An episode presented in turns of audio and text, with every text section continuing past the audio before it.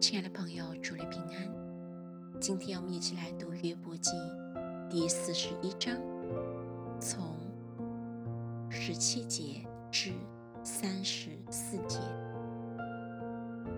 他打喷嚏就发出光来，他眼睛好像早晨的光线，从他口中发出烧着的火把，以飞蹦的火星。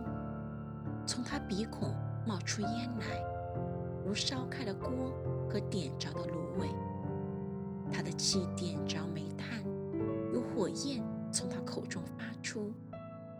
他颈项中存着静力，在他面前的都恐吓蹦跳。他的肉块互相联络，紧贴其身，不能摇动。他的心结实如石头。如下磨石那样结实，他一起来，勇士都惊恐，心里慌乱，便都昏迷。人若用刀、用枪、用标枪、用尖枪扎他，都是无用。他以铁为干草，以铜为烂木，剑不能恐吓他，使他逃